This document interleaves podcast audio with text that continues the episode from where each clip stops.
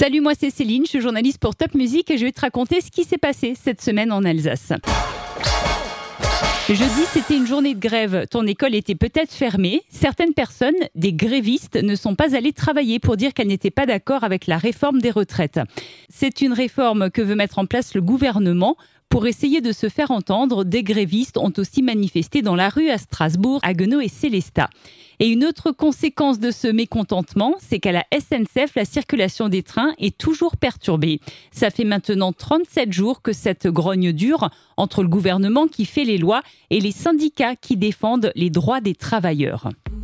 On n'en a pas fini avec la gastroentérite. L'épidémie est présente dans toute la France. J'espère que tu n'as pas été malade. En Alsace aussi, le pic épidémique de la gastro a été dépassé, sauf dans le Sungo. Alors on se lave bien les mains pour éviter de l'avoir. Si tu aimes faire du shopping avec tes parents, tu sais sans doute que les soldes ont commencé. Les soldes, c'est une période de 4 semaines où l'on peut acheter des objets, des vêtements à prix plus bas que d'habitude.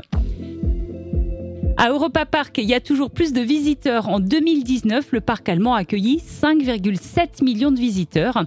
Et si quelqu'un dans ton entourage cherche un travail, tu pourras lui dire qu'à Europa Park, on recrute 400 personnes dans les semaines à venir. Enfin, les décorations de Noël sont enlevées petit à petit dans nos villages et dans nos villes. À Strasbourg, le grand sapin de la place Kléber a vécu ces derniers jours.